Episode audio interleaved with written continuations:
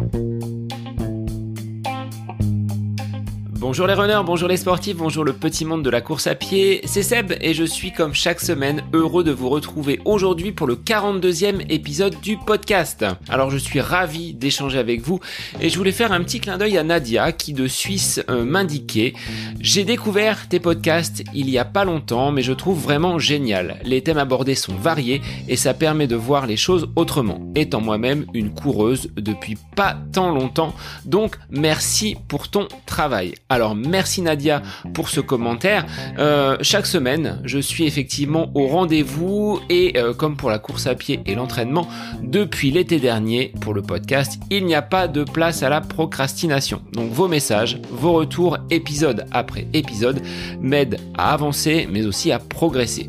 Alors n'hésitez pas hein, à partager le podcast sur vos réseaux, dans vos stories et puis bah, rejoignez-moi sur Instagram, Facebook, à côté de mes pompes, vous le trouverez, je pense, assez facilement. Et si vous êtes équipé d'un appareil Apple, laissez-moi 5 étoiles et un petit commentaire. Cela, tout d'abord, me fera énormément plaisir, mais cela permet au podcast d'être encore plus visible. Alors, côté agenda, bah, c'est toujours les vacances pour moi, avec une semaine avec euh, beaucoup de bricolage à la maison, donc des vacances actives, mais également sportives. Alors, la semaine dernière, j'ai vécu une semaine d'entraînement un petit peu bizarre, pas beaucoup de jambes, euh, un souffle qui était relativement court, et euh, samedi, une séance de piste qui s'est faite sans jus. J'avais les jambes qui étaient restées dans le canapé et à la maison. Par contre, le lendemain, jambes totalement légères, et j'ai pris part à une petite course, la Virtual Squad Race, organisée donc par la marque de chaussures On. C'est cette marque de chaussures avec des, petits plots. Euh, vous verrez euh, si vous allez sur internet, vous trouverez euh, facilement cette marque. Alors j'ai contribué à ma manière, en mode footing amélioré, à l'équipe mise en place par Pascal du magasin Running Conseil à Orléans, dont je suis l'ambassadeur. Donc c'était un bon galop pour me dégourdir les jambes retrouvées après cette séance fantôme de samedi dernier sur piste. Bon, parfois, faut pas trop chercher d'explications et on fait mieux la fois d'après. Voilà tout simplement euh, cette forme qui est parfois un petit peu fluctuante. Alors au programme de ce nouvel épisode, nous allons parler de performance avec un expert en la matière. J'ai eu l'immense plaisir, comme pour chacune de mes interviews, d'échanger avec Jonas Foro. Au-delà d'être un sportif accompli, Jonas est l'entraîneur national de l'équipe de France de course d'orientation, un sport un petit peu confidentiel mais qui tend à se développer. Après des études en STAPS, Jonas a effectué un stage dans un laboratoire consacré au sport au Canada et cette expérience l'a complètement transformé. De retour en France, un constat lui saute aux yeux, c'est qu'aucune structure de ce genre n'existe pour accompagner les sportifs. Dans la pétillante ville de Grenoble, qui regorge de nombreux talents, c'est ainsi qu'est né Sport Testing, un laboratoire itinérant pour accompagner les entraîneurs, les sportifs dans leur pratique au quotidien, tout en ayant un regard sur la psychologie et la physiologie. De la VMA à la VO2 max, en passant par la glycémie ou par des tests cognitifs, de nombreuses études peuvent être réalisées pour permettre aux sportifs d'horizons divers de mieux se connaître. Alors je vous laisse en compagnie de Jonas, un expert de la performance au service des sportifs. Bonne écoute à vous Bonjour Jonas, merci d'être l'invité aujourd'hui du podcast. On va parler sport, running et performance. Alors je vais te laisser te, présenter façon état civil, hein, c'est assez classique. On reviendra ensuite sur euh, ton parcours euh, personnel, tes études, et puis on abordera euh, ce que tu as créé, cette entreprise qui s'appelle Sport Testing et qui permet aux sportifs d'évaluer leur performance et peut-être de les améliorer également.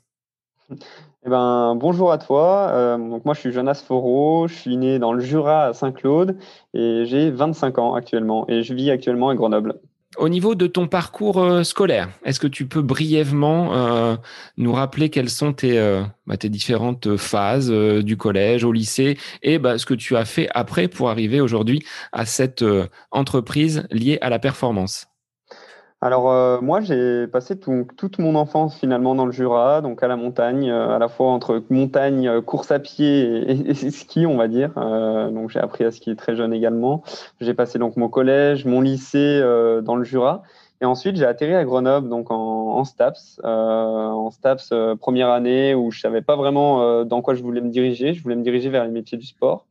Et j'ai finalement bah, continué vers la licence, vers les licences STAPS, où j'ai réalisé finalement une, licence, une licence entraînement. Et puis ensuite un master, un master entraînement.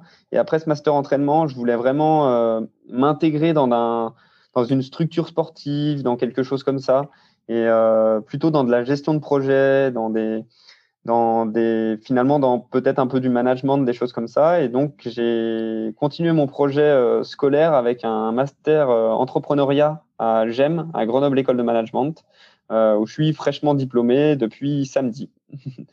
voilà pour mon, parcours scolaire. Et je suis, je suis également, j'oublie de le dire souvent, je suis encore étudiant, je suis étudiant entrepreneur. Euh, voilà, donc j'ai aucune charge de cours, mais euh, j'ai toujours le statut d'étudiant. Alors, dès ta jeunesse, c'était vraiment le sport qui, euh, qui t'animait pour avoir justement, dès l'après-lycée, cette volonté de mener des études en lien avec bah, la, filière STAPS et ensuite le côté entraîneur. On verra que c'est quelque chose de très présent chez toi, malgré ta jeunesse, malgré tes 25 ans. Exactement. Alors moi, c'est, j'ai toujours été de tendance très curieuse, euh, curieux vers les aspects scientifiques, etc. Par exemple, quand j'étais petit, j'étais vraiment fan de l'émission C'est pas sorcier. Euh, je loupais aucun épisode et j'essayais de mettre en pratique des choses, etc. Chez moi, j'avais la chance de pouvoir faire ça à la campagne. Euh, donc c'est vrai que c'est venu assez jeune. Après le lycée, euh, j'avais vraiment un choix qui était soit partir finalement vers la filière STAPS. J'avais un très bon niveau au lycée, soit euh, de partir vers la filière STAPS pour des métiers du sport directement, ou soit de partir vers euh, des études euh, d'ingénieur avec une prépa, etc. de nature un petit peu justement, ben, en termes d'efficacité, j'ai voulu me diriger plutôt vers STAPS en me disant la prépa, ça va être long, ça va être encore beaucoup de travail, etc.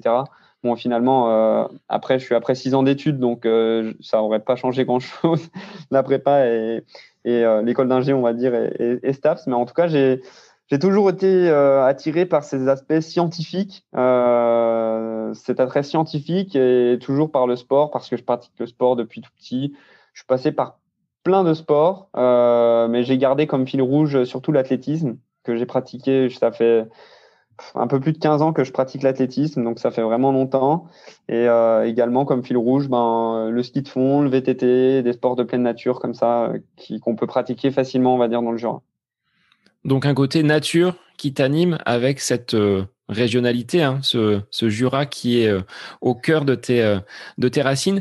La course à pied, quels sont tes premiers souvenirs de, course à pied? Est-ce que tu as intégré un club? Est-ce que c'était des courses un petit peu loisirs? Toi qui es curieux et qui es dans la, la performance maintenant, est-ce que c'était déjà le cas quand tu étais enfant?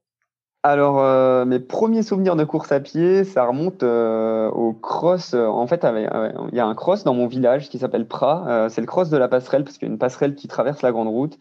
Et donc, c'est les premiers souvenirs, c'est ce cross de la passerelle qu'on faisait vraiment tout petit. dès la maternelle, on faisait ce petit cross. Le parcours faisait même pas 500 mètres, d'après mes souvenirs. Et, et c'est vrai que chaque, chaque année, j'ai dû peut-être manquer une édition de ce cross de la passerelle. Euh, de mes toutes petites années euh, maternelles encore maintenant, je fais du coup ben, le grand parcours qui fait 12 km. Euh, j'ai manqué finalement aucune ou peut-être une édition et je prends toujours autant de plaisir à, courir ce cross-là. Et je pense que c'est à partir de là aussi qu'est née ben, cette envie de compétition. Je suis un compétiteur dans l'âme, j'aime, j'aime pas être pas performant et j'aime pas forcément perdre. malgré euh, finalement cette euh, euh, présence de la compétition chez toi, tu t'es tourné rapidement vers le côté entraîneur. comment c'est venu? Est-ce que tu peux nous expliquer? Parce que tu as une spécificité, c'est d'être l'entraîneur national de l'équipe de France de course d'orientation. Alors, comment c'est venu et comment on devient entraîneur national? Alors, donc c'est un petit peu particulier. Comment c'est venu? C'est venu de manière on va dire c'est pas le hasard, c'est jamais le hasard, c'est jamais la chance, c'est toujours on, provoque toujours ce, hasard, ce chance. Euh, après avoir quitté donc le club de Saint-Claude, je suis arrivé au club de Grenoble euh, en athlétisme. J'ai toujours voulu un, petit peu entraîner. Donc euh, dès que je suis arrivé à Grenoble, j'ai commencé à encadrer les écoles d'athlètes. très rapidement, je me suis aperçu que ben, encadrer les écoles d'athlètes, ça jamais être jamais être un métier professionnel en tout cas à Grenoble. Et donc on avait un stage à faire en deuxième année. ce stage-là, normalement, on devait le faire dans notre club. Et moi, j'ai dit, ben non, je le fais pas dans mon club. Un stage pour moi qui n'emmène pas vers une profession où je peux me professionnaliser, ça ça sert à rien. Donc là-dessus, j'ai cherché un peu des moyens de stage, etc. J'avais deux trois contacts dans le Jura au niveau de la course d'orientation. François Gonon notamment, qui est entraîneur de l'équipe suisse maintenant, et qui m'a dit, ben contacte, euh, Olivier Coupa, qui est responsable du pôle, euh, du pôle France euh, de, Saint-Etienne en cours d'orientation. Peut-être que ça peut l'intéresser. Je l'ai contacté et je l'ai contacté ce jour-là et c'était une semaine après qu'ils perdent leur prépa physique. Enfin, leur prépa physique a arrêté. Et finalement, bah, je suis tombé dans le bon timing. Donc, ils m'ont pris en stage. La première année, j'étais en stage avec, donc avec le pôle France, le pôle France Élite. La deuxième année, je suis arrivé, donc j'étais préparateur physique, euh, préparateur physique au pôle. Euh, maintenant, j'ai le statut d'entraîneur au pôle, le statut de préparateur physique aussi euh, à la Fédé. Maintenant, je suis dans les entraîneurs nationaux. Donc, en fait, il y a, un fonctionnement assez particulier avec avec la fédération, c'est que chaque catégorie a un, un entraîneur national qui est finalement un sélectionneur, un entraîneur qui va encadrer les athlètes pendant les stages, qui va encadrer euh, aussi ben, lors des sélections, etc. Et finalement, il va avoir euh, ben, des entraîneurs dans des structures comme moi au Pôle France et euh, qui vont être des, des, des, personnes ressources. Et donc, ben, moi, finalement, j'entraîne 12 athlètes à l'année avec Olivier Coupa qui s'occupe plus de la partie plutôt, plutôt technique, orientation, et moi qui m'occupe plutôt de la partie physique, planification, etc. plein de choses qu'on fait justement à deux, qu'on fait en, avec justement, bah, on s'entend super bien avec Olivier, c'est ça, on fonctionne super bien ensemble. Et donc finalement, ben on a suivi tous les athlètes. Euh, actuellement, euh, les athlètes qui sont justement en, équipe de France, ben c'est des athlètes que, je suis principalement, la plupart en tout cas. Est-ce que tu peux préciser, parce qu'on ne l'a pas, on pas évoqué, en quoi consiste la course d'orientation? Est-ce qu'il y a un lien avec la Fédération française d'athlétisme ou est-ce que c'est une fédération qui est euh, vraiment à part et un petit peu confidentielle? Alors, c'est une fédé qui est à part. C'est une fédération qui compte à peu près euh, un peu plus de 10 000 licenciés. Euh, je crois que je me trompe pas trop dans les chiffres. Euh, donc, c'est une fédération à part de la Fédération française d'athlétisme. C'est un sport vraiment à part entière. c'est un sport qui est à la fois mental et à la fois ben, finalement physique. Parce qu'on doit à la fois ben, finalement s'orienter et, et courir.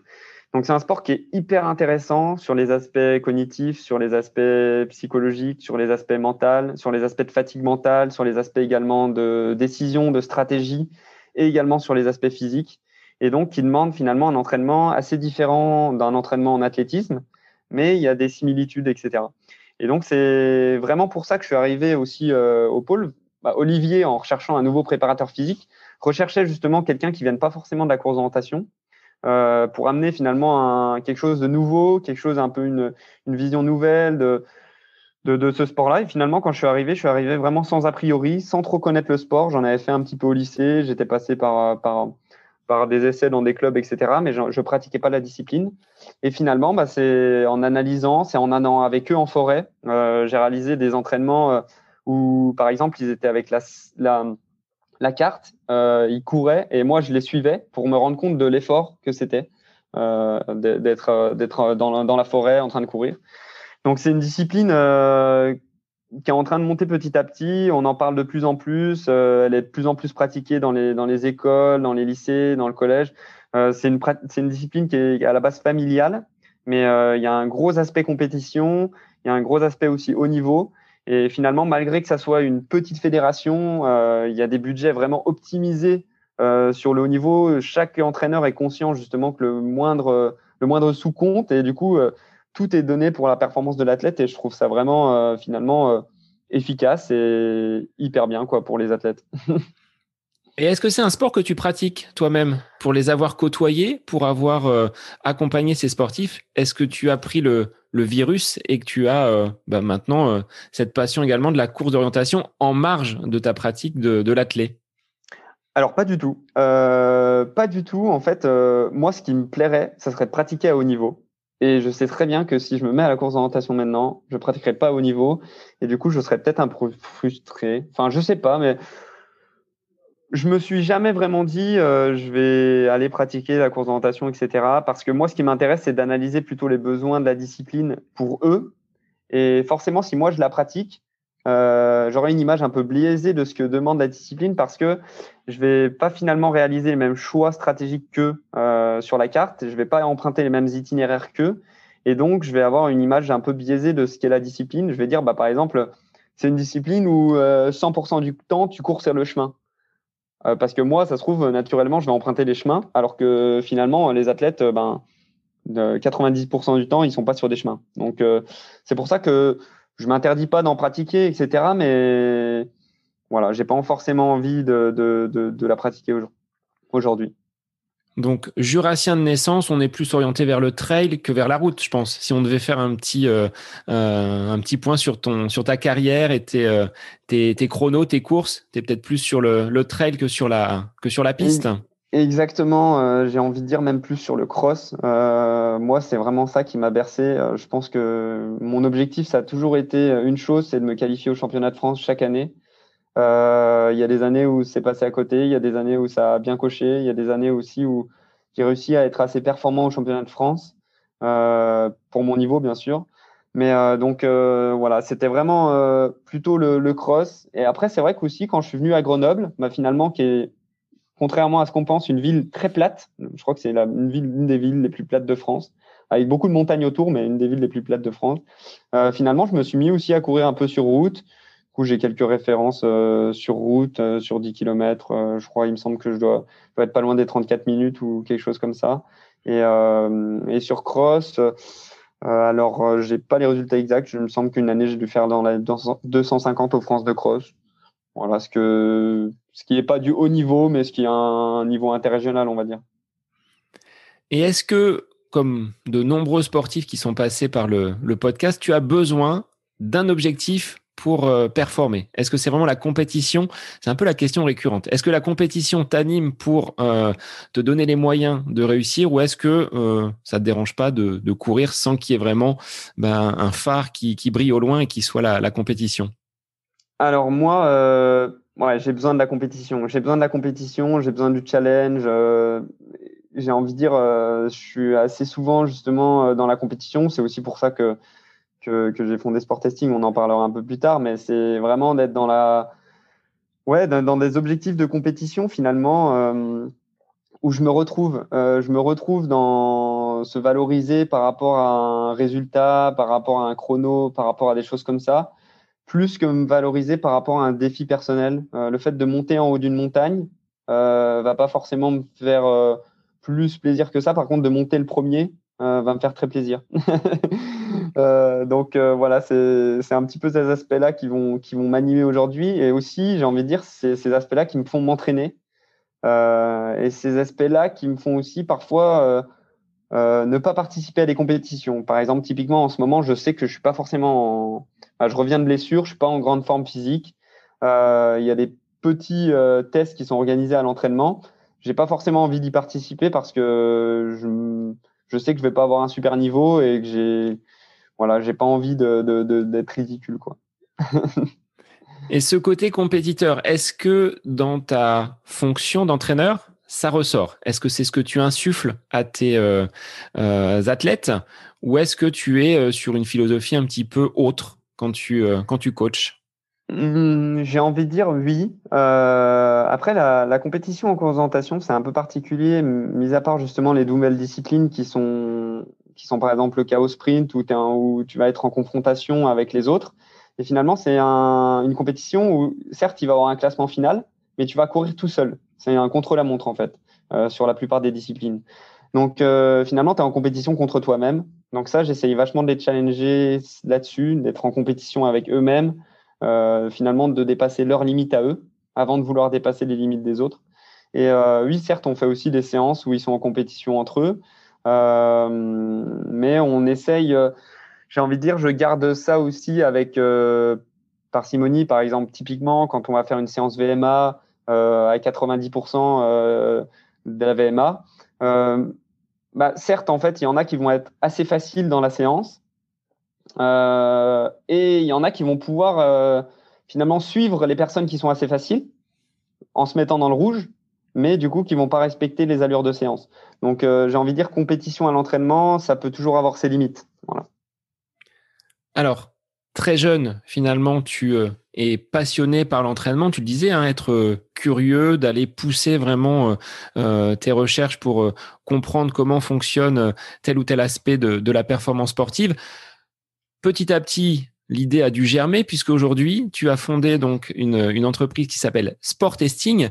Est-ce que tu peux revenir sur euh, ce cheminement? Est-ce que c'est venu il y a longtemps? Est-ce que c'est quelque chose qui est euh, euh, très récent? Comment l'idée a germé et quel est le concept de, de Sport Testing? Alors j'ai envie de dire que l'idée peut-être a germé depuis pas mal d'années finalement, mais euh, il y a eu un élément déclencheur. Donc l'idée a germé, j'ai toujours été quelqu'un à la recherche un peu de la performance. Je m'en rappelle notamment les premières années où je suis arrivé à Grenoble, euh, je mettais les bas de contention, j'essayais de me faire des automassages, je mettais aussi euh, des crèmes de récupération, des choses comme ça. donc j'essayais vraiment d'optimiser finalement ma performance. Je faisais des bains froids, des alternances bains froids, bains chauds, j'essayais des choses etc. Euh, j'ai aussi, euh, finalement, tout de suite, je me suis rapproché euh, du haut niveau pour voir ce qui se passait, pour voir qu'est-ce qui mettait en place dans, la performance. Donc, ça soit au niveau à la fois sur le, comment dire, sur le, dans le, dans la, dans la course d'orientation, mais aussi dans d'autres disciplines, notamment dans le ski. Donc, j'ai eu une expérience aussi dans, dans le ski où j'ai eu la chance de travailler au Centre national d'entraînement de, de, ski nordique de Prémanon. Euh, bah, aux côtés de, de, pas mal de monde, où j'ai réalisé finalement euh, un travail euh, pas forcément d'accompagnement sportif, mais d'optimisation finalement des installations sportives pour les, pour les sportifs et pour les entraîneurs. Donc là aussi, c'était quelque chose qui m'animait, de d'aider l'entraîneur, d'aider le sportif à, à s'améliorer. Ensuite, j'ai réalisé bah, en dernière année de master une expérience au Canada dans le laboratoire de recherche de l'Université de Calgary, euh, où j'ai finalement compris quelle était euh, la science du sport là-bas. Quels étaient les aspects de la science du sport, des aspects que j'avais jamais vus et jamais euh, développés en France. Euh, donc vraiment là-bas, j'ai appris en six mois plus qu'en, j'ai envie de dire, en trois ans, trois, quatre ans ici en France. En plus, je passais mon temps au laboratoire j'avais pratiquement aucun loisir. Euh, je faisais course à pied labo, course à pied l'oiseau euh, labo et je dormais. Euh, c'était vraiment ça mon emploi du temps. donc c'était c'était vraiment c'était vraiment génial cette expérience et ça m'a apporté cet aspect vraiment plus scientifique de pointe sur de la physiologie, sur des choses comme ça. On accompagnait notamment des sportifs de très haut niveau. On accompagnait l'équipe nationale chinoise de olympique de, de de patinage de vitesse sur des aspects physiologiques, sur des aspects aussi musculaires, euh, finalement euh, sur des aspects de performance. Et en rentrant en France, euh, après cette expérience-là, j'ai rediscuté avec Mélissa, Mélissa qui est, aujourd'hui justement mon associée, qui, qui était une qui était une amie en qui était en licence avec moi à Grenoble, qui a passé un an en Grenoble en L3 et on a rediscuté un petit peu ensemble. Elle revenait en fait d'une expérience aux États-Unis euh, une expérience qui était euh, qui était basée justement, euh, bah, pareil, sur dans un laboratoire, sur de la performance, comment optimiser la performance. Et donc, quand elle est rentrée, tout de suite, elle a dit, mais en fait, c'est ouf ce qui se passe aux États-Unis. tu trouves pas Il y a vraiment peut-être un, quelque chose à faire en France qui pourrait ressembler à ça, etc. Et j'ai envie de dire, ça a été vraiment le déclic euh, elle est venue me proposer ce, ce projet-là, elle est venue m'en parler et j'ai dit ben allons-y quoi. Et depuis, ben on n'a pas cessé de développer l'idée et on est passé par plein de moments, par plein de, de hauts, de bas, etc. Mais finalement, l'idée de base, la nature du projet, elle part vraiment de ça, de ce constat-là, de dire bah ok, euh, on revient d'une expérience au, moi au Canada, elle aux États-Unis, qui était vraiment incroyable en termes de performance sportive. Euh, pourquoi on ne mettrait pas en application ce qu'on a appris là-bas en France? Parce qu'on n'a pas trouvé de, finalement de, de, choses similaires en France. Quoi. Alors, ce constat-là, sur euh, ce qui se passe outre-Atlantique, alors Canada, États-Unis, euh, Guillaume Adam, que tu connais hein, de, de Run Motion, avait également le, la même vision, c'est-à-dire que aux États-Unis, quand on parle sport, ça plaisante pas et le côté scientifique, le côté euh, performance est vraiment au cœur de la, de la pratique. Donc ça agit comme un, un révélateur chez vous. Et en combien de temps, euh, parce que là on est en 2021, le projet remonte euh, vraiment dans ses balbutiements à, combien d'années, combien de mois? Alors, j'aimerais revenir sur un truc qui est hyper intéressant, c'est-à-dire que tu as dit que là-bas, l'aspect scientifique, ça faisait partie de la performance, et c'est vrai. En fait, euh, là-bas, il y a vraiment cette culture-là de dire ben, l'entraîneur, il va bosser avec le scientifique. Et en France, il va avoir une espèce de bataille entre les deux euh, pour savoir qui est le meilleur, euh, à prouver un petit peu euh, les choses entre ben, moi j'ai raison parce que scientifiquement c'est comme ça, ouais mais moi j'ai raison parce que sur le terrain c'est comme ça. Euh, en, justement, dans la culture anglo-saxonne, c'est pas du tout ça. Euh, peut-être que ça vient aussi des Jeux Olympiques de 2012 où, euh, ben, par exemple, en, en, en UK, au Royaume-Uni, euh, huit ans avant, ils ont obligé des scientifiques à travailler dans des fédérations. Euh, ils ont dit bon, bah, on vous refile les meilleurs, euh, les meilleurs scientifiques et vous allez travailler avec eux, vous n'avez pas le choix. Et finalement, bah, on, en ressort un très bon résultat en 2012. Voilà. Donc ça, c'est vraiment le point de départ de se dire bah, finalement l'aspect scientifique est trop peu utilisé en France, il y a trop d'aspects empiriques finalement, l'entraîneur se base sur son expérience personnelle pour mettre en place des plans d'entraînement, euh, ajuster les plans d'entraînement, se base sur ce qu'il voit, mais oublie finalement ce qui n'est pas visible. Et finalement, ce qui n'est pas visible, parfois, euh, ça peut être des indicateurs hyper importants euh, dans, dans la performance. Voilà. après, de, de, pour en revenir un petit peu à la timeline, ta, question de base, je suis désolé, je, m'écarte un petit peu. en, donc je suis rentré en juillet 2019 et donc en septembre 2019, j'ai commencé, euh, comme je disais tout à l'heure, le master entrepreneuriat à Grenoble École de Management. Et c'est à ce moment-là que Mélissa est venue me voir. Et euh, donc on a commencé à discuter. Et à la base, euh, l'idée, c'était vraiment d'ouvrir un centre de la performance à Grenoble. donc vraiment, ça, c'était vraiment l'idée de base. On s'est dit, mais vas-y, on va ouvrir un centre de la performance à Grenoble. Il y a le bassin d'athlètes, etc. il y a tout ce qu'il faut. Donc du coup, on a fait toutes les recherches nécessaires là-dessus. Euh, on a eu un petit coup d'arrêt en février. En fait, sur ces aspects-là, on a rejoint l'incubateur de GEM, on a, on amené notre projet entrepreneurial complètement euh, qui se ficelait bien. Finalement, on avait des accords avec l'université également, euh, STAPS qui nous accompagnait. Et en février, elle, a reçu une demande de son laboratoire aux États-Unis pour lui demander bah, de revenir en tant qu'employé. Et c'est une, elle pouvait pas refuser quoi. C'était l'offre de sa vie, etc. elle était trop déçue de revenir en France, etc. Donc, euh, bah, elle a accepté. Euh, mais comme on sait tous, ben, en mars 2020, il y a quelque chose qui est arrivé en France euh, qui s'appelle le, Covid, qu'on connaît tous maintenant. Et ça a déjoué un petit peu ses plans. Donc, dans un premier temps, elle a essayé de continuer de, partir. puis, elle, en parallèle, elle continué un petit peu à bosser sur, sur le projet. À la base, ça s'appelait Human Performance Lab. donc, le HPL euh, le Human Performance Lab, parce que c'est le nom en fait finalement de mon laboratoire à Calgary et de son laboratoire. On avait le même nom de laboratoire. Du coup, on s'est dit bah pourquoi pas faire le même nom en France. et à ce moment-là, en septembre, en, mars, ben finalement, moi je me suis dit le projet tout seul, etc. C'est peut-être un peu dur.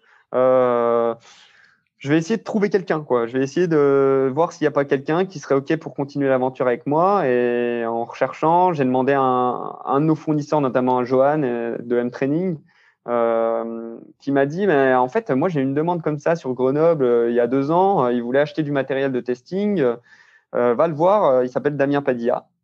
Et c'est comme ça que j'ai rencontré Damien Padilla. Et depuis, ben, en fait, on s'est plus quitté avec Damien. C'est-à-dire qu'on est tombé vraiment sur des mêmes qui est, préparateur physique, lui, qui est vraiment sur des mêmes euh, thématiques d'entraînement, qui est même vraiment sur la même philosophie d'entraînement. Et donc, bah, on a continué le projet de création de centre avec lui euh, jusqu'en avril, euh, mai. Et en fait, en mai, on s'est dit, mais le Covid, euh, là, c'est lui même qui a eu la présence d'esprit. D'ailleurs, il est toujours aussi bon dans, dans ces aspects de prévision. Je pense que c'est l'expérience qui, qui, veut ça. Il m'a dit, le Covid, ça va durer encore, encore paquet de temps. Et il faut pas qu'on crée une salle. Parce que la salle, en, ce moment, qui va ouvrir une salle de sport en tant que Covid? Et à mon avis, euh, ça aurait été la plus grosse erreur qu'on aurait fait. Il m'a dit, mais en fait, euh, moi, les sportifs, euh, ben, globalement, il avait des sportifs. Il me dit, mais en fait, moi, j'ai bien envie qu'on aille les tester sur le terrain. Et c'est là qu'est partie l'idée de laboratoire itinérant d'analyse de la performance. C'est d'aller vraiment sur le terrain tester les sportifs et finalement, c'est une raison plus euh, avec le Covid à la base euh, qui nous a poussé là-dessus. Et après, dans un aspect logique, en parlant avec les entraîneurs, qui nous a dit, mais en fait, euh, bah, pourquoi faire des tests en labo quand on peut faire des tests sur le terrain quand on peut analyser spécifiquement la discipline. et finalement, ça tombe sous le sens. Donc, on a développé vraiment ces aspects spécifiques à la discipline, vraiment spécifiques au terrain à ce moment-là. Euh, ensuite, ben, Mélissa euh, a bien compris qu'elle n'allait pas retourner de sitôt aux États-Unis et donc a dit ben, finalement, je rejoins, euh, je rejoins la team. Et c'est à peu près au même moment où on a changé de nom. Euh, le Human Performance Lab, on nous a dit un nom en anglais, un nom qui sonne, on comprend pas trop ce que ça veut dire. En plus, HPL, on l'appelait. voilà, ça fait trop laboratoire scientifique, etc. Ça fait trop un peu guindé. Et finalement, bah, pourquoi pas, euh, on faisait du test, on faisait des sports, on, a dit bah, pourquoi pas sport testing. Et donc, on a appelé sport testing et c'est à ce moment-là, finalement, qu'on a, qu'on a commencé l'aventure sport testing en juin, en juin 2019. Euh, en juin 2020, pardon. Et à ce moment-là, on a commencé les tests. Donc, on a fait petit à petit des tests, le comité Haute-Savoie d'athlétisme, la team Panis Racing, euh, également des pilotes euh, du 24 heures du Mans, des pilotes euh, de Dakar en quad avec Alexandre Giraud. Euh, finalement, on a fait pas mal de tests, des athlètes aussi euh, dans l'athlétisme, des athlètes grenoblois avec Félix Perrier. on a commencé aussi des, des petits suivis d'études avec avec Naïs, des petits suivis aussi avec Quentin. c'est ça s'est vraiment fait, on va dire naturellement à ce moment-là, et on s'est dit, on se met à fond jusqu'en septembre. Et en septembre, on voit où en est sport testing et on choisit si on continue ou pas. Et en fait, en septembre, on était à 100% dedans et on s'est dit, euh, mais voilà, il n'y a pas de, il a pas de regret à avoir. On était en discussion avec euh, avec euh, des grandes équipes, on était en discussion avec pas mal de sportifs, en discussion avec plein de choses. on s'est dit, mais si on est en discussion avec eux, c'est qu'il y a un réel besoin. Donc aujourd'hui, ben allons répondre à ce besoin-là. Et ça a commencé comme ça. Donc et donc, euh, on a rejoint euh, finalement, euh, il y a eu toute l'aventure entrepreneuriale, on a rejoint des incubateurs, on a rejoint aussi des, accélérateurs. Actuellement, on est au village Baïséa à Grenoble, donc un accélérateur de start-up. On a eu tout cet aspect aussi innovation sur finalement aller chercher plus loin que le testing, mais aller chercher dans l'analyse de données, mettre des algorithmes en place, du machine learning avec le côté scientifique. On a aussi Jules, notre ingénieur, qui a rejoint l'équipe à ce moment-là, qui est lui sur l'analyse des données. Euh, l'analyse statistique, etc., cette logique de big data qu'on veut monter ensemble pour finalement aider à la performance de l'athlète. Tout ça, ça s'est tout fait en même temps. Euh, et là, on arrive à un point où, ben, en décembre, on crée l'entreprise Sport Testing. Et là, au bout de quatre mois d'existence, ben, Sport Testing, euh, c'est des tests internationaux, c'est des tests avec des fédérations, c'est des tests avec des sportifs de très haut niveau qui vont faire les Jeux Olympiques. Donc euh, voilà, on est, très fiers de ça. Mais c'est une longue aventure. Je pourrais en parler pendant des heures et des heures. Je pense que je vais m'arrêter parce que ça va saouler un peu les gens. Alors c'est très intéressant et cette fibre entrepreneuriale euh, bah, qui colle finalement à ta passion du sport, je pense que bah, tu as touché du doigt euh, quelque chose que tu n'aurais peut-être pas pensé quand tu étais jeune étudiant. Mais aujourd'hui, Sport Testing s'adresse à qui et sur quel, euh, quel champ de compétences? C'est-à-dire, on parle de performance. Euh, quels sont les domaines que l'on peut expertiser? Est-ce que pour moi, sportif euh, lambda, comme j'aime m'appeler, je peux faire appel à Sport Testing pour évaluer mes performances? Alors déjà, il faut rappeler ce qu'est Sport Testing finalement, parce que je ne l'ai peut-être pas décrit. Sport Testing, c'est le premier laboratoire itinérant en France dédié à la performance sportive. On pourrait même dire en Europe, parce que finalement, il n'y a pas de laboratoire itinérant en Europe. donc Sport Testing serait le premier également aussi. Euh, dédié à l'amélioration de la performance sportive pour les sportifs euh, à la base de haut niveau, les sportifs professionnels, mais également on a une offre également sur les amateurs, sur les sportifs amateurs. Notamment, on va faire des tests dans des clubs un peu plus amateurs, on va faire des clubs euh, dans des tests finalement pour un public, on va dire toujours compétiteur. L'objectif reste la compétition et l'amélioration de la performance. Mais aujourd'hui, on va avoir justement ben, finalement pas mal de demandes chez ce sportif-là et on va, on va tâcher de, de la répondre le mieux possible en organisant euh, des sessions test dans des différentes villes. Euh, J'en profite pour faire un petit appel justement euh, à différents magasins, magasins de sport, autre chose comme ça, qui voudraient aussi nous accueillir pour des sessions test. Euh, voilà, c'est vraiment notre objectif de s'associer avec ces magasins-là pour organiser ben voilà, un test sport testing en lien avec ce magasin de sport. Euh, il y a aussi tout l'aspect euh, finalement de comment on va faire, euh, comment on va faire, quels sont les tests, etc. Nous, aujourd'hui, on propose un laboratoire itinérant qui va à la fois s'adapter aux sportifs et s'adapter au sport. Comme je le disais, on est aujourd'hui, on pratique nos tests dans plein de sports, le sport automobile, le patinage, le bobsleigh, le foot, le rugby, euh, l'escalade, parce que tu étais en test euh, et en, retour de test juste avant euh, l'enregistrement de l'épisode, donc c'est très varié finalement. L'escalade. Exactement, c'est très varié. Et à chaque fois on s'adapte aux problématiques, on s'adapte aux problématiques à la fois cognitives, psychologiques, musculaires et physiologiques. On a des batteries de tests finalement sur tous ces facteurs-là, des tests finalement de très haut niveau, des tests avec des valeurs nouvelles, avec des valeurs de référence aussi nouvelles euh, qu'on accumule petit à petit pour finalement donner encore plus d'informations aux sportifs. Et aujourd'hui, donc on va rendre vraiment, euh, après la réalisation de ce test-là, euh, tout équipé avec les capteurs, etc., on va, on va avoir un processus qui va nous, nous amener à la rédaction d'un bilan, un bilan de test qu'on va rendre aux sportifs avec lequel on va discuter et qui vont finalement avoir tous ces aspects recommandations, interprétation des données euh, sur le bilan qui vont permettre finalement de booster la performance du sportif. Donc il y a toute une pédagogie pour transmettre une fois le recueil des, euh, données brutes, transmettre à l'athlète, transmettre à l'entraîneur euh, vos conclusions, tes conclusions. Donc ce cet héritage euh, et ce bagage, on va dire, euh, physiologique, anatomique que tu as pu avoir avec le STAPS, là, t'aide justement pour euh, permettre de, comprendre toutes ces données? Exactement, exactement. J'ai envie de dire aussi le, rapport humain que j'ai aussi à la course d'orientation m'aide là-dessus à discuter plus facilement avec les athlètes, etc. certaines fois, on pourrait être impressionné parce qu'on rencontre des athlètes olympiques, on rencontre des athlètes plutôt connus, etc.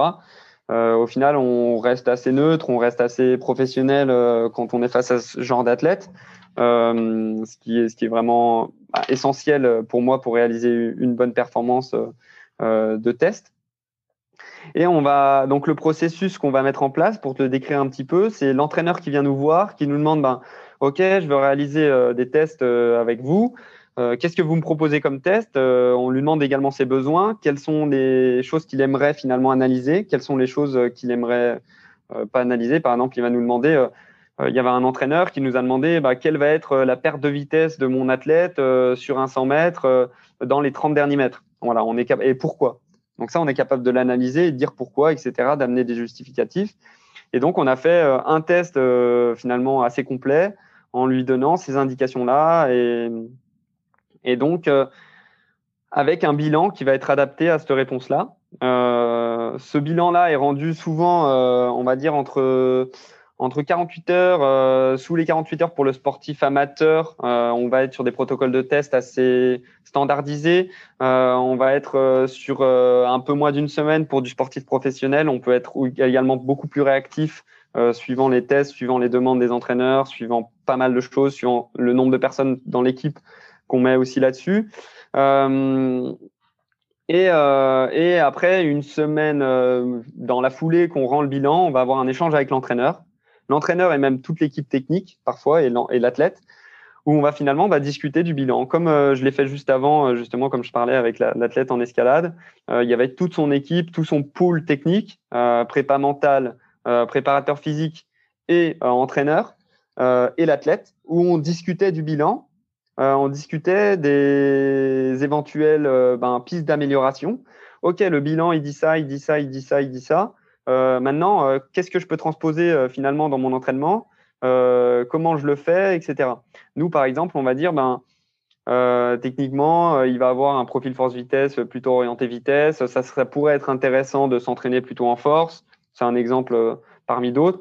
Du coup, bah, on va avoir une discussion avec l'entraîneur. OK, ben, comment on peut mettre en place un entraînement en force? Comment on va le mettre en place? Comment, À quel moment? C'est vraiment cet échange-là, finalement, qui va créer la richesse et répondre aux besoins de sport testing. Et cet échange-là, on l'a à la fois avec le sportif amateur, à la fois avec le sportif professionnel et le sportif de haut niveau. Donc, c'est hyper enrichissant pour tout le monde. Alors, quand tu parles de, laboratoire itinérant, le matériel, il représente euh, quel encombrement? C'est-à-dire, si euh, demain je dois faire un test avec vous, euh, qu'est-ce qu'on peut me, mettre comme capteur, comme appareil pour évaluer certaines performances et quel, quels indicateurs justement? Est-ce qu'on va étudier le, souffle? Est-ce qu'on va étudier la, glycémie? Enfin, comment ça se comment ça se présente concrètement?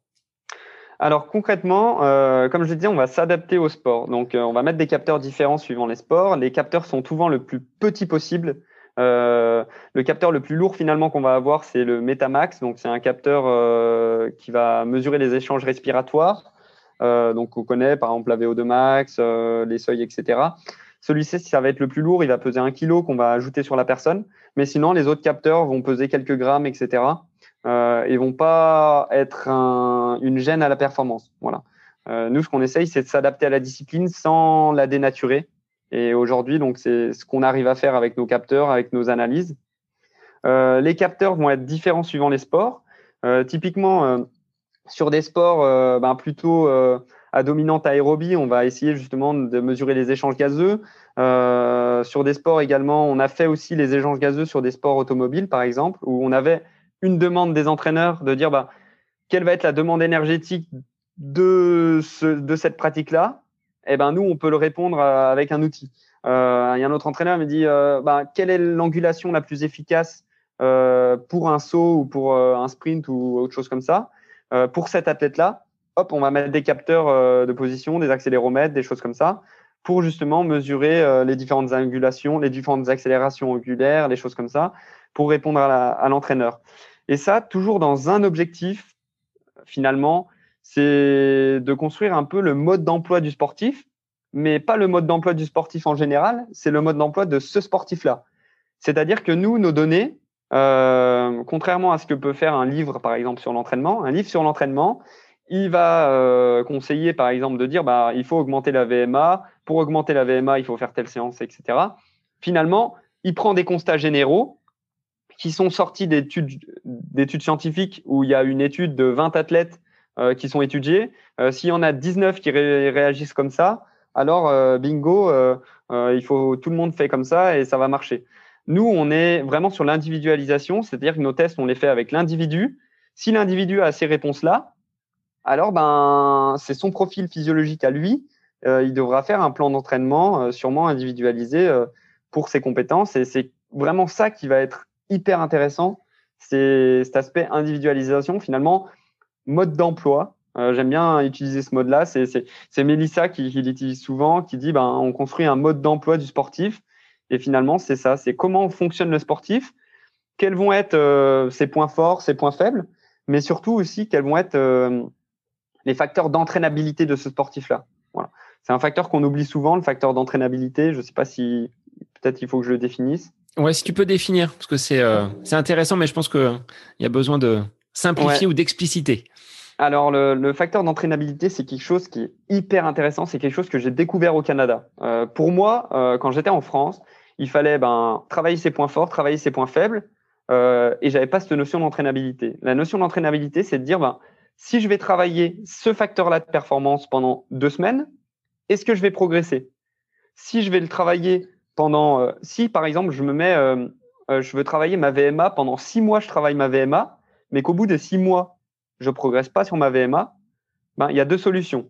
Soit c'est que c'est pas un facteur entraînable chez moi, donc c'est-à-dire ben finalement il faut que je trouve un moyen d'augmenter ma performance par un autre facteur. Ou il y a une deuxième solution, c'est que mon entraînement n'était pas adapté pour entraîner ce facteur-là. Voilà. Et ça, c'est vraiment quelque chose d'hyper important et qu'on va voir avec les tests.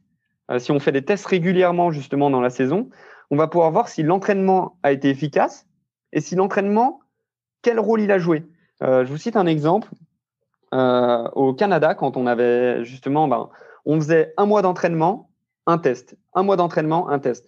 Il y avait des sportifs, ils avaient fait euh, d'entraînement en vitesse et l'entraînement en vitesse avait fait progresser chez deux sportifs le seuil anaérobie. Alors ça, c'est un peu curieux parce qu'il n'y a aucune étude qui le montre, etc.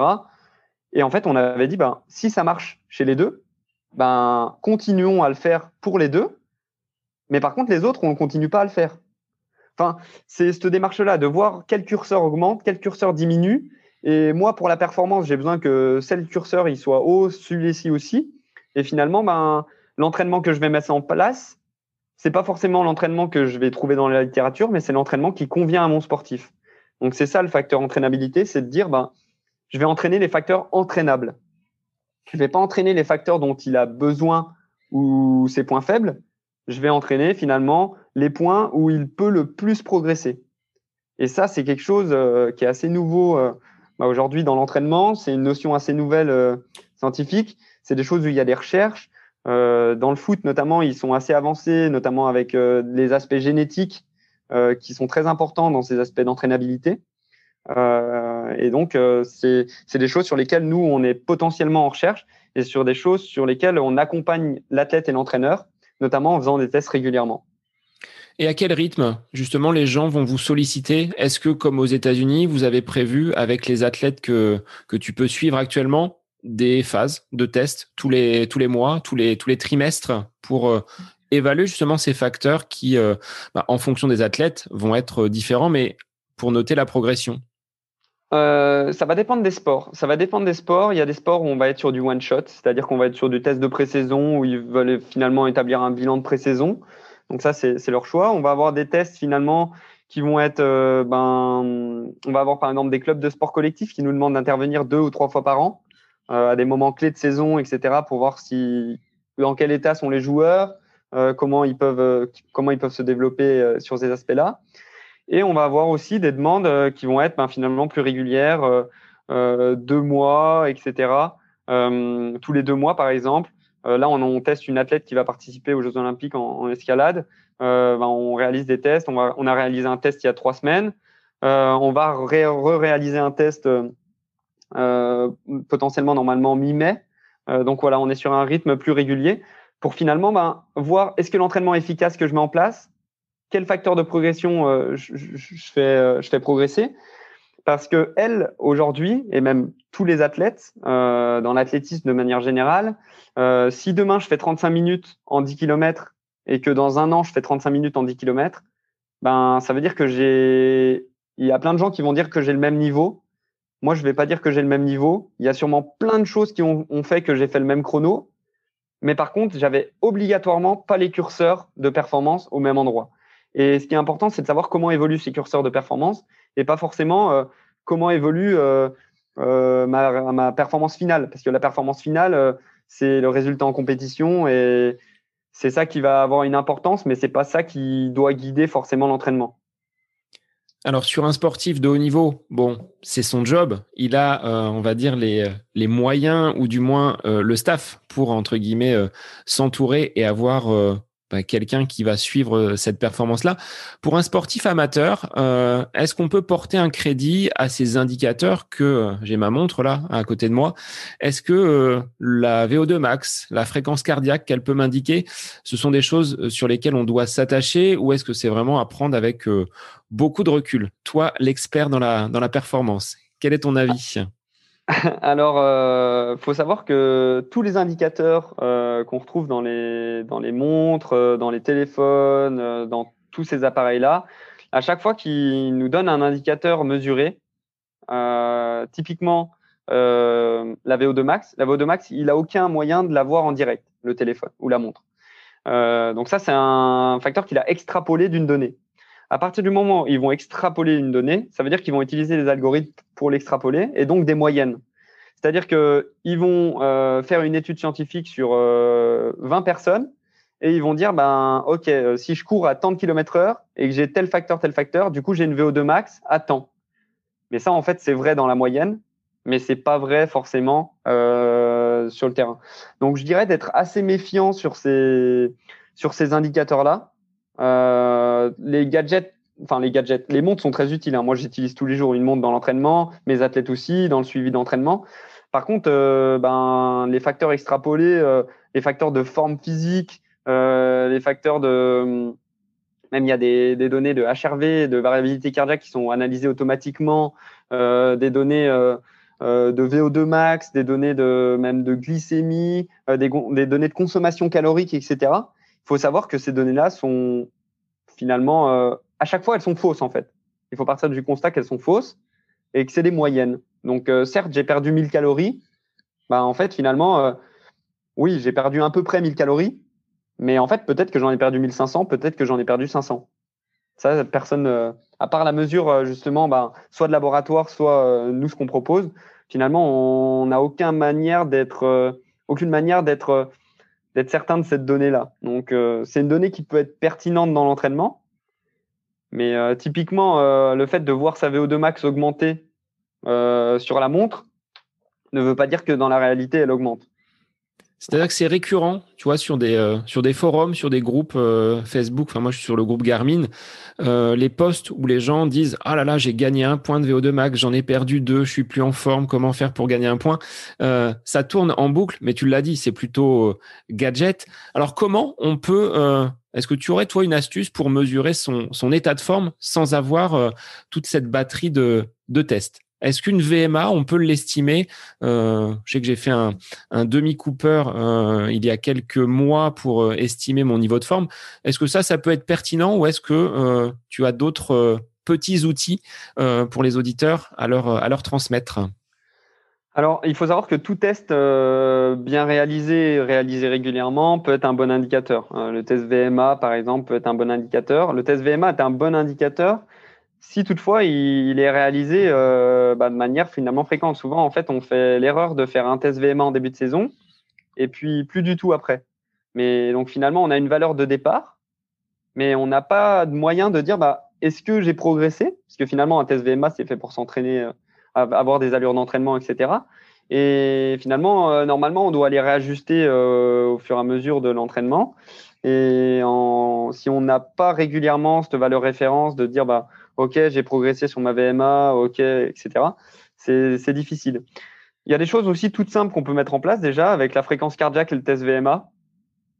C'est de comparer, euh, de faire un test VMA, de le mettre en relation avec la fréquence cardiaque et euh, de regarder finalement hum, euh, sur un test VMA où je vais atteindre les 21 km/h ou les 20 km/h, on va dire, euh, je vais faire deux tests VMA similaires à 20 km heure. Je vais finir avec une fréquence max de 185. Mais par contre, à 18 km heure sur un test, je vais être à 160. Et il y a un autre test, je vais être à 175. Ben, finalement, ça veut dire que j'aurais euh, progressé sur mon seuil anaérobie ou j'aurais progressé sur cette allure-là parce que j'arriverai à être plus économique. Donc, il y a des petits tips comme ça à utiliser qui peuvent être euh, assez faciles finalement avec une montre, une montre comme on a tous, éviter d'utiliser le capteur euh, de fréquence cardiaque au poignet, qui est un petit peu biaisé à mon sens, euh, qui est en fait, il y a beaucoup d'algorithmes de traitement de données qui, sont mises euh, à l'intérieur pour, pour la lisser. Utiliser, préférer plutôt la ceinture cardio. Mais, mais en tout cas, c'est des petits tips comme ça qui peuvent être assez intéressants pour au moins commencer déjà à rentrer dans l'univers de j'essaye de mesurer ma performance, j'essaye de mesurer les différents critères de, de performance chez moi. Et du coup, ben, finalement, j'essaye de, prendre ma performance en main. À quel rythme tu disais le, test de, VMA Il est pertinent de le faire? Le test VMA, c'est déjà bien s'il est fait tous les trois mois. Un test VMA, honnêtement, ça dure 20, 20 25 minutes. Euh, en plus, globalement, euh, ça peut être une séance d'entraînement, mais ça peut très bien ne pas l'être. Euh, moi, je sais que j'ai déjà réalisé des tests VMA et j'ai enchaîné sur des séances après. voilà, il faut que ça soit bien sûr harmonisé, il faut que ça soit logique dans, la planification. Mais c'est pas parce qu'on va faire un test VMA que ça va. Il y en a qui se disent, ben, faire un test, c'est perdre du temps parce qu'on ne peut rien faire à la place. Mais en fait, euh, il suffit peut-être de mettre des petits tests en place, euh, même à l'échauffement. Euh, je sais pas moi, il peut y avoir des tests de souplesse, des tests aussi de hauteur de saut, des tests d'explosivité. Justement, on fait un petit test d'explosivité en, en mesurant simplement. Il y, a, il y, a, une application MyJump qui permet de mesurer la hauteur de saut simplement en filmant, filmant la personne. Bah, si on veut savoir si on a progressé sur l'explosivité, euh, toutes les semaines, on fait un saut euh, à l'entraînement. Ça nous fait pas perdre de temps, ça nous fait perdre deux minutes. Et finalement, ben, on a des données là-dessus sur la progression d'explosivité. Euh, on peut avoir un test VMA tous les trois mois et finalement enchaîner sur la séance derrière. Ça nous donne des indications tous les trois mois également sur cette progressivité-là. Et est-ce que la fréquence cardiaque au repos elle est pertinente dans, on va dire, le, niveau de forme et euh, l'état de, fraîcheur de l'athlète. Est-ce que ça, c'est des facteurs que vous étudiez également? Alors, il euh, faut savoir qu'il y a 3, 4 ans, 3 ans, euh, à la Fédé justement de course on a commencé à avoir justement l'idée de contrôler la charge d'entraînement, de contrôler l'état de forme des sportifs. Et donc, ben, Olivier et moi, on a fait la formation HRV proposée par Laurent Schmitt, après Manon, qui est une formation du coup sur la variabilité cardiaque et qui prend en compte justement tous ces aspects-là, la fréquence cardiaque au repos et tous les aspects de variabilité cardiaque, c'est-à-dire la variabilité cardiaque finalement, on va avoir une fréquence cardiaque qui va jamais être stable, même au repos. Et on dit souvent que plus elle est variable, plus ça veut dire que le corps s'adapte, a la capacité de s'adapter à n'importe quel euh, à n'importe quel stimulus, euh, stimuli du, corps, et donc euh, plus on va être en forme. Et il y a une analyse très précise qui est faite là-dessus. Nous, on analyse euh, les courbes de nos sportifs euh, tous les deux jours, tous les trois jours. Et donc, bah, on se rend compte que oui, la fréquence cardiaque au repos peut être un indicateur de forme physique, mais euh, moi, je dirais mais à prendre avec des pincettes. Il y a d'autres indicateurs aussi qui sont importants. Ça peut être un premier indicateur, c'est-à-dire de, rentrer dans ce processus-là. On commence à dire ouais, ok, je commence à mesurer ça, ça me donne des informations en plus. Moi, je pense que euh, le faire, c'est mieux que rien. Mais par contre, on peut aller beaucoup plus loin et à un moment donné, si on veut faire de la performance, notamment euh, même de haut niveau, ou si on va avoir vraiment une vision de performance, c'est des outils qui, qui suffisent pas, quoi. Alors c'est ce que j'utilise, hein, l'outil euh, AppTools, euh, pour contrôler avec la petite jauge, comme une pile, euh, savoir si j'ai deux traits de, de, batterie ou si je suis pleine charge et tout vert. Donc ça, c'est des choses intéressantes. Au niveau de la glycémie, est-ce que vous arrivez à la contrôler? Est-ce que vous avez des petits capteurs? Parce qu'on dit souvent, ben voilà, quand on arrive après un certain temps d'effort, la baisse de performance est bien souvent enregistrée. On a un coup de mou. Est-ce que ça, vous arrivez à le quantifier sur vos tests et sur vos analyses alors sur la glycémie, il y a deux choses. Euh, la première chose, c'est quand on va réaliser un test euh, assez euh, classique en sport d'endurance, un test incrémental ou même un test plateau ou même un step test ou, un, plein de, tests à partir du moment où on mesure la, les échanges gazeux, on va avoir la consommation des glucides et des lipides par simple équation.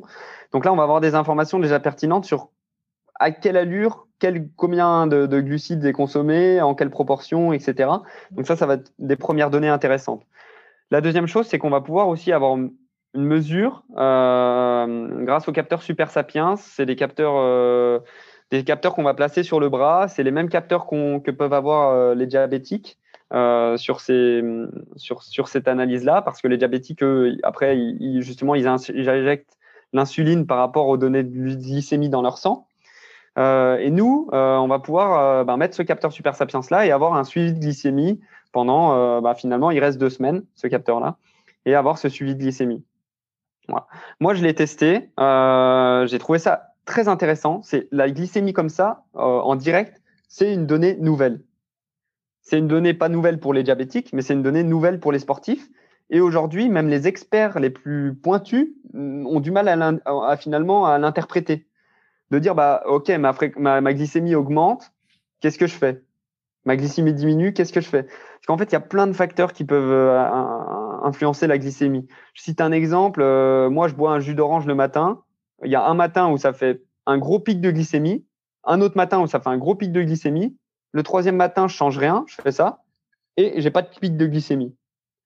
Et ça, j'ai, ben, peut-être que ça s'explique par euh, d'autres facteurs mais moi, j'ai aucun moyen de le, le contrôler. Euh, autre chose, euh, la glycémie, quand on va être dans des situations de stress, elle va augmenter beaucoup. Euh, quand on va être dans des situations euh, finalement euh, de sommeil, par exemple la nuit, euh, elle va jamais être très stable, elle va toujours avoir des mouvements vers le haut, vers le bas, des choses comme ça. Donc finalement, c'est une valeur aussi qui est très difficile à interpréter. Nous, on, on, reste justement prudent dans l'interprétation de cette valeur. On a euh, bien sûr des références, etc., sur telle, telle ou telle valeur, si on va être en hypoglycémie, si on va être en hyperglycémie, des choses comme ça. C'est notamment des choses qu'on a, qu'on a, a visualisées sur le Handless Project. Mais c'est, je veux dire, c'est une valeur qui est un petit peu, euh, qui demande en fait de la recherche, qui demande du développement, de la recherche, de notre part et de la part de du milieu scientifique. Donc vous avez ouvert une porte avec de, nouvelles expérimentations, qu'elles soient liées à la glycémie ou liées à l'ensemble de ces tests que vous avez euh, développés et, mis en place. Exactement. De toute façon, euh, j'ai envie de dire, les portes ouvertes euh, vers des, recherches ou du développement, il y en a des milliers. Aujourd'hui, on est très développé sur les aspects cognitifs et psychologiques. On arrive justement à réaliser des tests psychologiques, cognitifs qui sont qui sont de très haut niveau, qui sont qui qui sont faits aussi avec des experts des experts internationaux, etc. donc Aujourd'hui, on est sans cesse dans le développement de nouvelles choses à proposer aux sportifs. Je pense qu'on est dans les peut-être à 10% de ce qu'on pourrait tester euh, aux sportifs. Et nous, notre objectif, c'est vraiment d'accompagner le sportif sur ce qui est invisible. Donc, le fait de lui, lui apporter finalement une carte en lui disant, ben voilà, euh, ça c'est toi, voilà le chemin que tu dois emprunter, et à l'entraîneur de dire, ben pour emprunter ce chemin, on va faire tel choix. Donc ça permet aux sportifs de mieux se connaître et de savoir sur quel euh, levier euh, bah, appuyer pour être plus performant au final. Tout à fait, tout à fait. Finalement, c'est à ça que serve le test. Le test sert vraiment à savoir, ben, voilà, quel, quel est mon, potentiel, quel va être aussi ben, finalement les axes de progression, quels vont être les axes de travail pertinents, et également aussi qui va être toutes les données de déshydratation, les données de consommation de glucides, de lipides, qui vont aussi donner des indications sur la stratégie de course.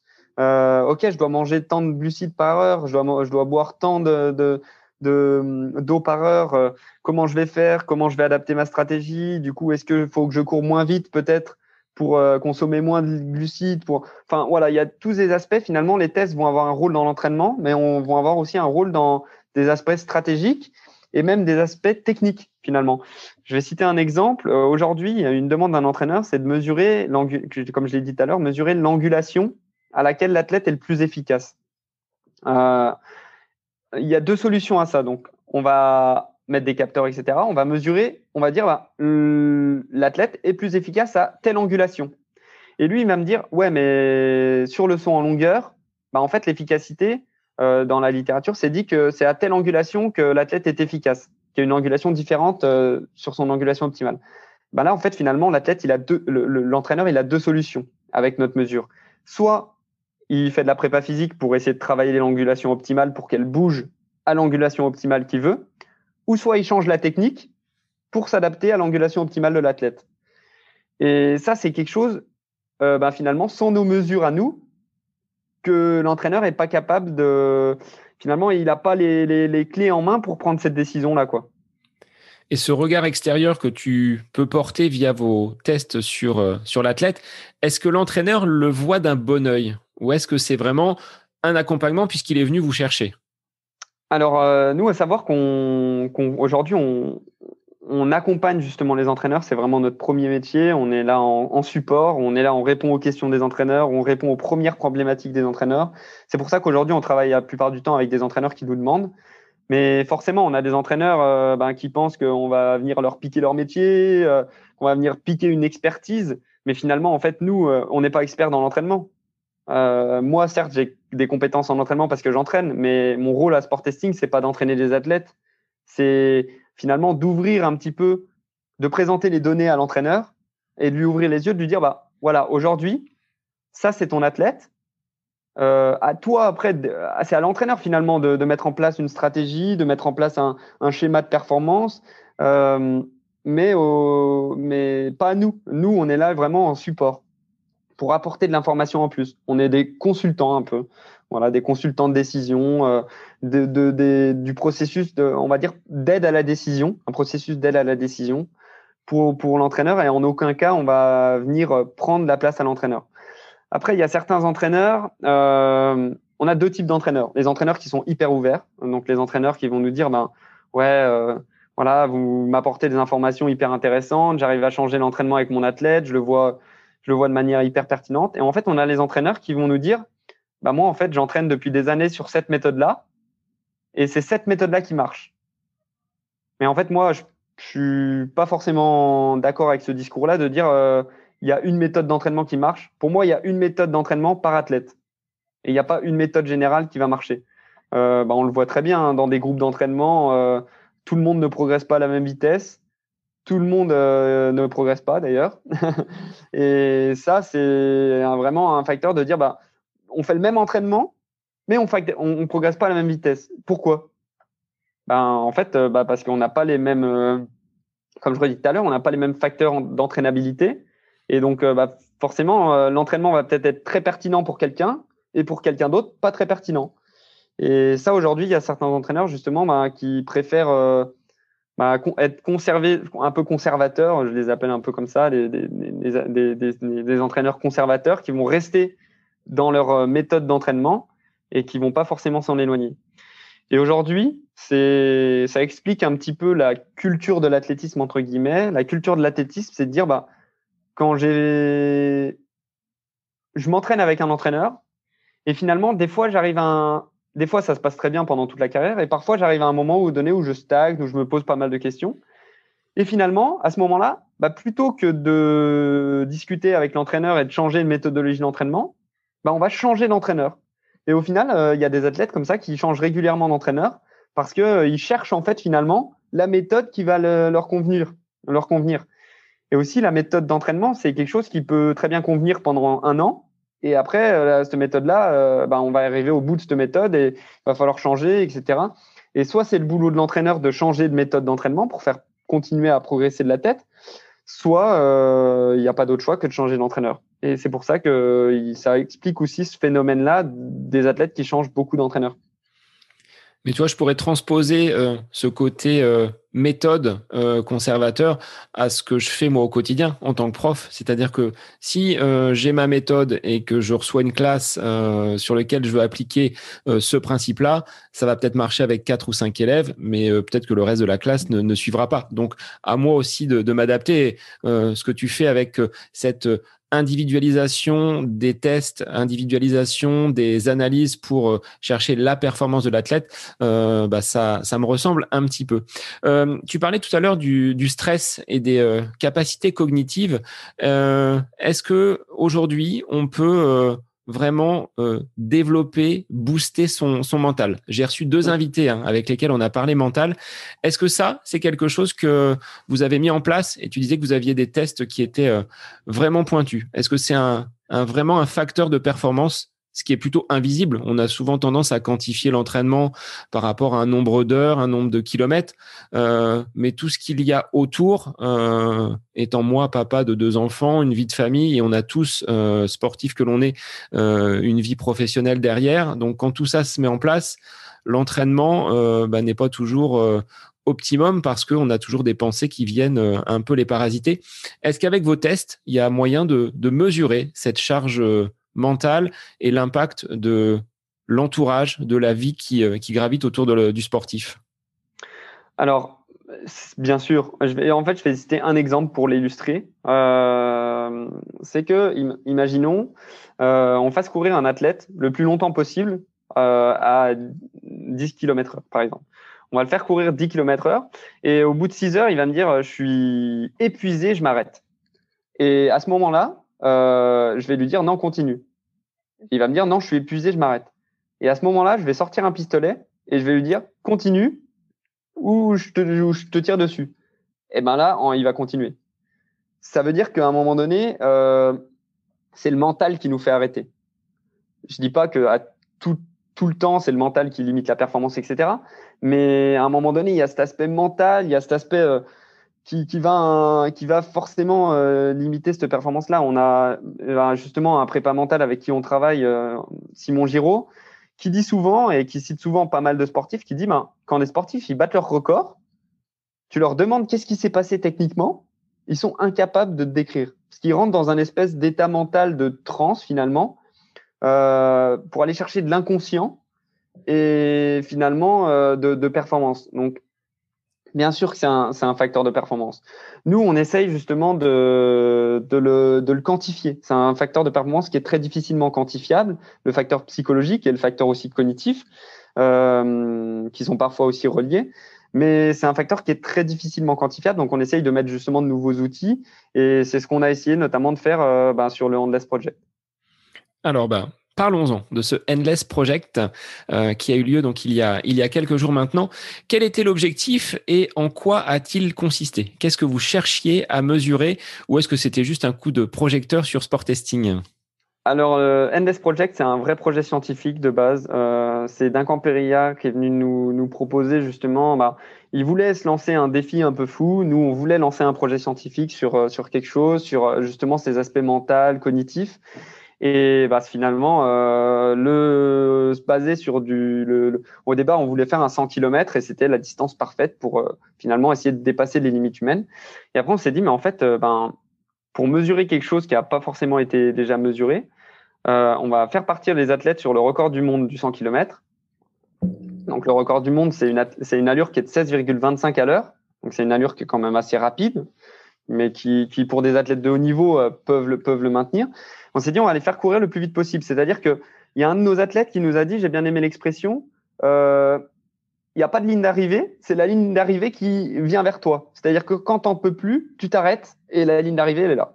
Et finalement, c'est quand on regarde la page des résultats euh, de, cette expérience, on a euh, des chronos associés à des distances qui sont toutes différentes. C'est-à-dire que euh, le, le, résultat final, ça va pas être un, une distance comme on peut avoir sur un record de l'heure ou, ou un 24 heures, ni un temps qu'on pourrait avoir sur des courses assez classiques comme un 10 km.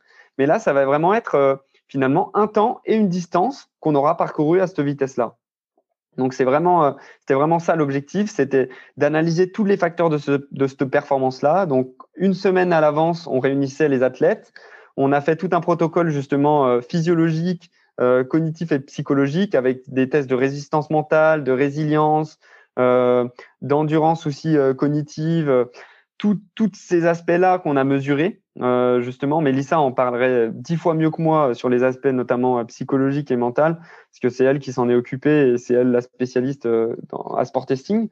Et c'est des aspects qu'on a, qu'on a vraiment mesurés, qu'on a vraiment quantifiés et ensuite qu'on a mis en relation avec les résultats finalement le jour de le jour de l'événement, c'est-à-dire le jour de la en fait de, la tentative de record du monde. Après, on savait qu'il allait pas forcément avoir record du monde, mais en tout cas la tentative euh, de tenir le plus longtemps possible sur ces allures-là.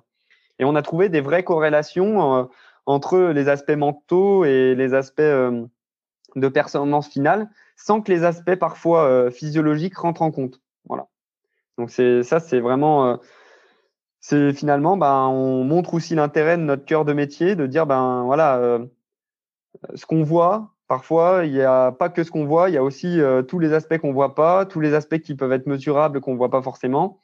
Et donc, euh, finalement, ces facteurs-là peuvent aussi être des facteurs de performance.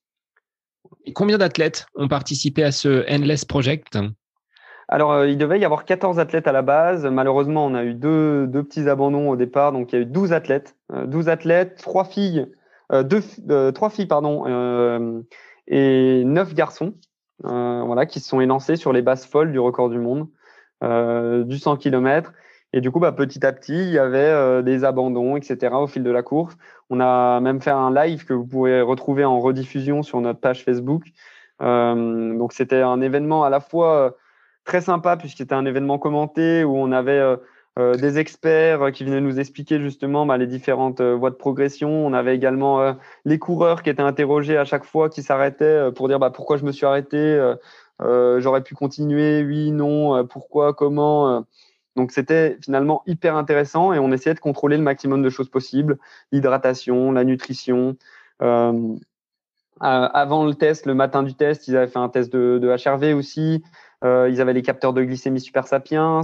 Ils avaient fait un, tout un suivi psychologique, euh, suivi psychique euh, de leur euh, état de forme euh, mentale avant la performance, leur état de stress.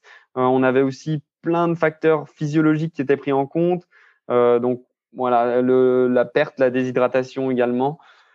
C'est vraiment une expérience scientifique à ciel ouvert on avait voulu mesurer le maximum de choses possibles pour finalement définir les facteurs de performance sur euh, un sur une discipline finalement qui est pas pratiquée. Euh, tenir 16,5 km, 25 km heure euh, pendant longtemps. Aujourd'hui, il y a personne qui le fait. Enfin, c'est pas une discipline olympique, c'est pas une discipline machin. Et donc, il y a peu d'études dessus. Et donc, c'est des facteurs qui sont intéressants à mesurer.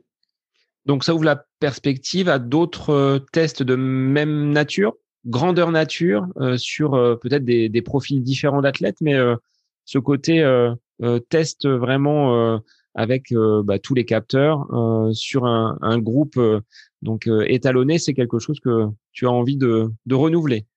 je pense qu'on va le renouveler, euh, tout d'abord pour l'aspect de défi, etc. Et c'est quelque chose qui nous a vraiment plu sur les aspects scientifiques et sur les aspects aussi, bah, même de les aspects d'organisation, etc. C'est vraiment des choses qui nous ont plu, donc on va le refaire. Euh, on va peut-être s'associer aussi euh, peut-être à des événements déjà existants pour ajouter vraiment l'aspect scientifique. On a également des universitaires qui nous ont contactés pour pour ben, finalement partager les données avec eux, pour pouvoir potentiellement écrire des articles, des choses comme ça. Euh, donc ça, c'est des aspects hyper intéressants qui nous, euh, ben, c'est aussi dans notre philosophie, dans notre ADN, de vouloir euh, travailler avec avec la recherche universitaire et le sportif du terrain. Donc finalement, si on arrive à travailler avec les deux, on aura tout gagné, quoi. Est-ce que j'allais te demander quels enseignements tu avais tirés de cette de ce projet Endless Project et les retombées potentielles de cette de cette analyse sur terrain? Alors, les premiers enseignements, ça va être sur euh, justement les facteurs psychologiques. Euh, J'avais pas conscience qu'il pouvait avoir une si grosse corrélation entre les facteurs psychologiques et la performance. Donc ça, c'est bah, c'est juste euh, c'est juste ouf, c'est juste fou, c'est juste très surprenant et c'est juste, euh, on a envie de dire, faut creuser, faut creuser, faut creuser pour qu'on arrive à apporter de l'information à l'entraîneur pour qu'il optimise ça finalement. Parce que maintenant qu'on les a mesurés, il faut arriver à les optimiser. Ça, ça peut, être aussi le, travail des prépas mentales avec qui on travaille. Là également, on est prescripteur, on n'est pas, on prend pas la place des prépas mentales, on prend pas la place des nutritionnistes. On, à chaque fois, on va être sur le conseil, c'est-à-dire on va dire, bah, je te conseille d'aller voir un nutritionniste, je te conseille d'aller voir un prépa mental parce que tu as tel besoin, tel besoin, tel besoin. Donc finalement, ça va, être ça le, gros enseignement. Et le deuxième enseignement, je dirais que c'est sur la mesure de glycémie. Euh, qui, comme je le disais, peut parfois finalement être euh, assez aléatoire, peut avoir des, des, choses un petit peu, tu vois, on peut ça.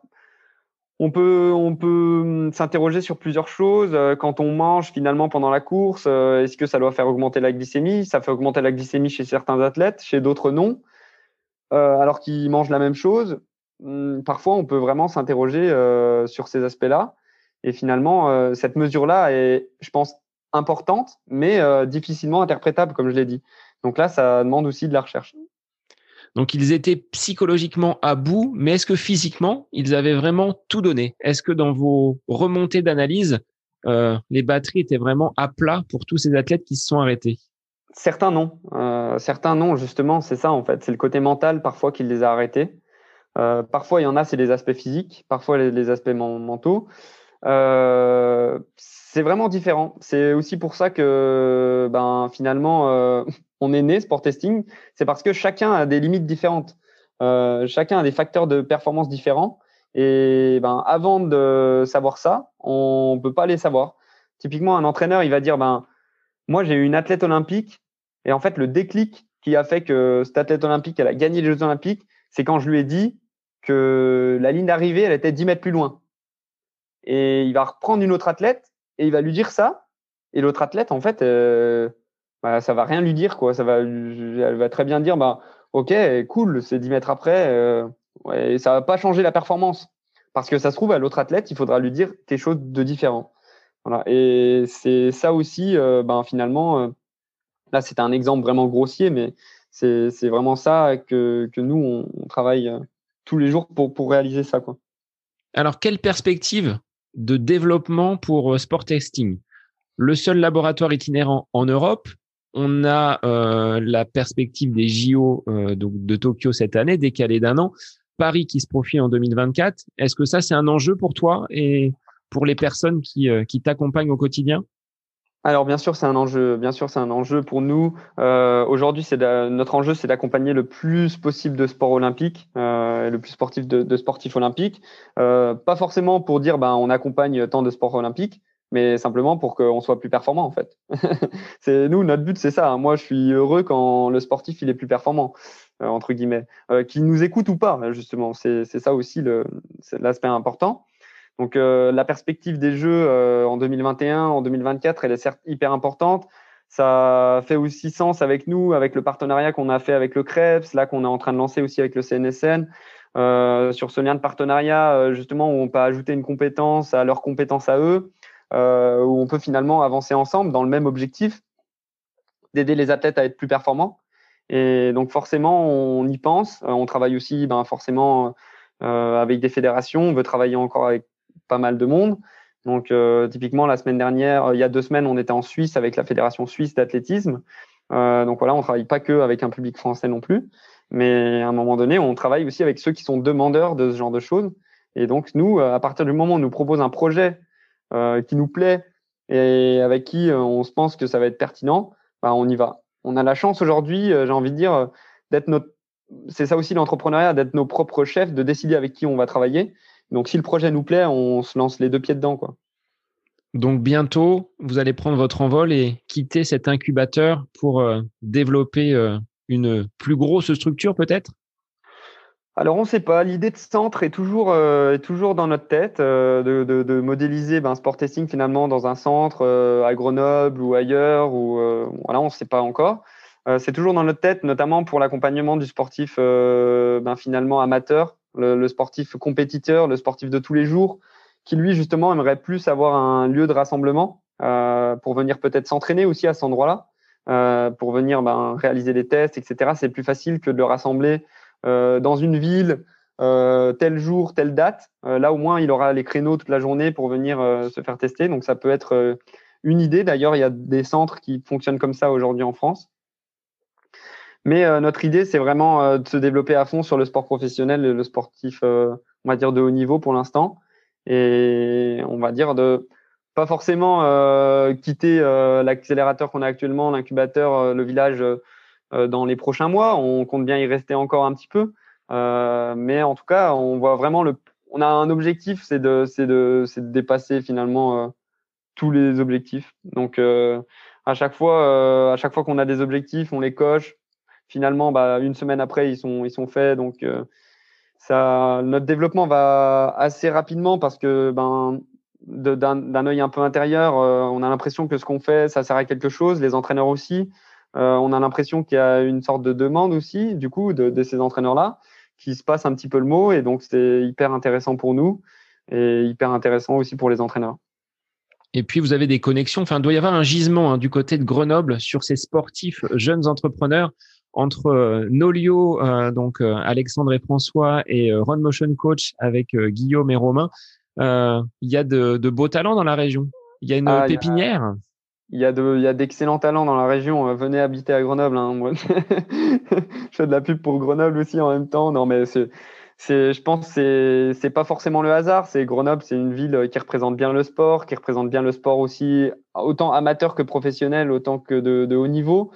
Euh, et aussi, c'est aussi une mentalité. On a tout de suite cherché à se rapprocher euh, ensemble on s'est dit, mais finalement, ben, on est dans le même domaine, dans le sport, on fait pas la même chose. Euh, quelle synergie on peut trouver? Et finalement, on est arrivé à trouver des synergies. Donc là, que ce soit avec avec Nolio, on a on a on a fait un, partenariat justement. Run Motion, il y a un partenariat justement aussi qui s'est signé.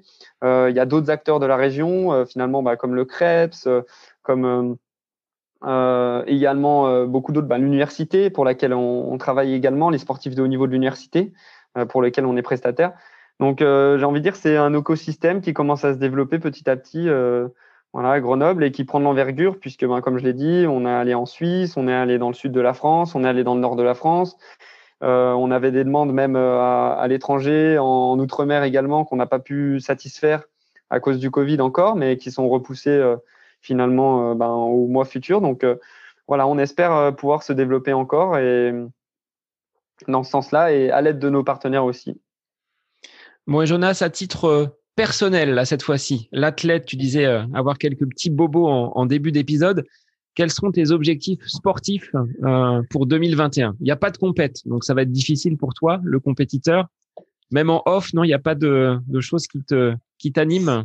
Si, il y a des choses qui m'animent. Moi, j'aimerais bien justement ben, arriver à retrouver, là, je vais reprendre euh, pas mal la course à pied. J'aimerais bien arriver à retrouver un niveau, euh, euh, que ça soit sur route, que ça soit sur, sur piste et même également dans les crosses pour pouvoir, d'une part, challenger mes, mes athlètes aussi. J'aime bien challenger mes athlètes en présentation. On, on s'est retrouvés plusieurs fois sur des crosses FFSU ensemble. Et au final, ben, c'est challengeant. Quoi. Quand je les bats, ça les pique un peu au mental. Quand ils me battent, ça me pique un peu moi. Euh, donc ça, c'est assez challengeant. J'aimerais bien se retrouver ce niveau-là. et aussi ben simplement pour prendre plaisir, pour faire pour faire finalement ben, reprendre l'entraînement avec les copains, etc. dans le groupe d'entraînement. donc voilà, pas forcément d'objectifs chiffrés, mais des objectifs finalement de, retrouver ma performance que j'avais que j'avais avant, sans me blesser. Bon, bah, c'est tout ce qu'on te souhaite pour, euh, pour 2021. Sur quel réseau, sur quels médias on peut retrouver euh, l'actualité de, de Sport Testing?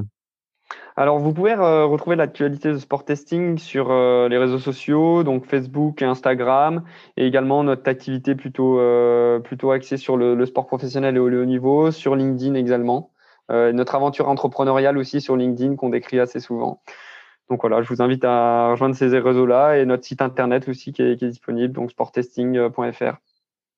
Bon, bah merci Jonas pour euh, bah, tous ces éléments liés à la performance euh, sportive. Si les gens euh, souhaitent bah, entrer en contact avec toi, qu'ils n'hésitent pas. Et puis peut-être une session de test en région centre, si l'occasion se, se, présente. Aucun problème. On sera au rendez-vous en région centre si on nous invite. Il n'y a aucun problème là-dessus. merci Sébastien. Merci d'avoir donc euh, répondu favorablement à cette euh, invitation, hein. jeune entrepreneur comme euh, le sont les, les, amis de Nolio et de Runmotion. Donc, il y a vraiment des pépites en France à, à découvrir. Donc, allez visiter le site de, de Sport Testing et, et cette actualité. Donc, un, un, grand merci, Jonas. Merci. Je les ai croisés d'ailleurs. Nolio, ils faisaient leur footing. ils ont leurs locaux juste à côté des nôtres et ils faisaient leur footing quand on mangeait dans le parc. Donc, je leur passe le, le, coucou. bon, bah, le, le bonjour est passé. Pour les auditeurs, bah, je vous souhaite une bonne soirée, euh, un bon week-end, et puis je vous dis à la semaine prochaine pour un nouvel épisode du podcast À côté de mes pompes.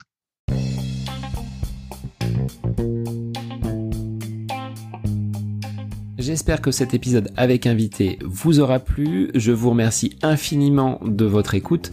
Pour euh, faire remonter le podcast dans les classements, je vous invite à laissez une petite évaluation sur Apple Podcast, 5 étoiles, un petit commentaire, ça me fera énormément plaisir et vous permettrez au podcast d'être remonté, diffusé, euh, déployé sur euh, ces différentes plateformes de façon euh, bah, plus importante encore qu'il n'est actuellement.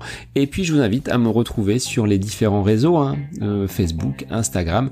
Laissez votre petit message, votre commentaire, ça me fait plaisir d'échanger avec vous. Si vous avez des questions, si vous voulez voilà échanger sur quelconque sujet en lien avec la course à pied, mais pas que parce que le sport c'est une philosophie de vie et c'est une passion qui nous anime de façon commune, donc n'hésitez pas à venir échanger avec moi. Sur ce, je vous souhaite une bonne fin de semaine, un bon week-end et je vous dis à la semaine prochaine pour un nouvel épisode du podcast à côté de mes pompes.